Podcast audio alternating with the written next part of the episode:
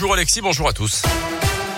Et à la une ce matin, une nouvelle journée de mobilisation dans l'éducation nationale. Une semaine après une journée de grève historique, les enseignants manifestent donc à nouveau pour demander plus de moyens, une meilleure gestion de la crise sanitaire dans les établissements. Euh, plus que les vacances de leur ministre Jean-Michel Blanquer à Ibiza qui ont fait les gros titres en ce début de semaine. Les profs dénoncent l'écart entre les promesses faites devant les caméras et la réalité sur le terrain. Isabelle Roussier, directrice d'une école maternelle à Clermont, elle représente le SNUIPP, le principal syndicat d'enseignants dans le premier degré. Les annonces faites jeudi dernier, pour l'instant dans les écoles concrètement il n'y a rien.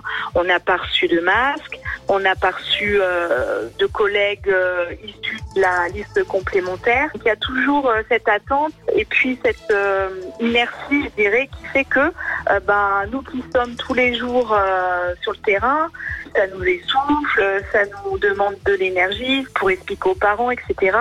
Et puis comme ça fait deux ans que ça dure, ben, c'est vrai que c'est long pour nous. Dans le Puy-de-Dôme, il n'y aura pas de défilé, mais un rassemblement à 17h30 euh, devant la préfecture à l'appel du syndicat Sud. Le SMIPP invite aussi les enseignants à prendre des photos devant les établissements avec des pancartes disant que l'école est en train de craquer et à les poster sur les réseaux sociaux. Dans ce contexte, un nouveau conseil de défense sanitaire se tient aujourd'hui à l'Elysée avec peut-être un mot d'ordre, établir un début de calendrier d'allègement des mesures sanitaires. En tout cas, dans les entreprises, la règle des trois jours de télétravail obligatoire dans la mesure du possible prolongé, a annoncé hier la ministre du Travail.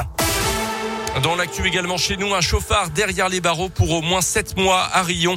En juillet dernier, à Pont du Château, volant d'une berline en excès de vitesse, il avait d'abord refusé le contrôle des gendarmes, était parvenu à prendre la fuite.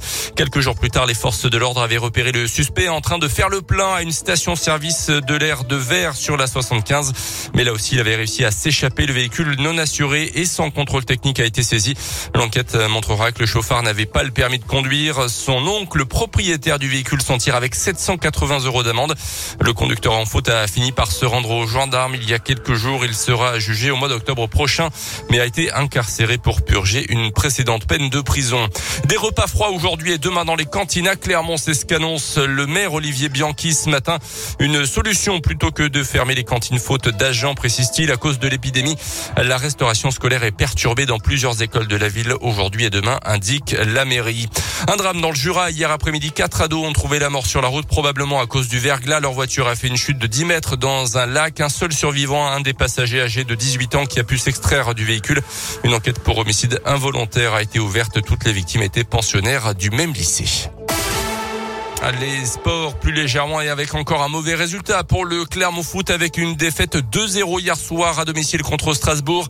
Match en retard de la 19e journée de Ligue 1. Nos Auvergnats sont désormais 17e au classement, reçoivent le Stade Rennais, équipe en forme de ce championnat. Ce sera le week-end prochain. La suite de l'Open d'Australie tennis avec la belle performance d'Alizé Cornet. La Française a battu cette nuit la numéro 3 mondiale, l'Espagnol Muguruza, se qualifiant donc pour le troisième tour.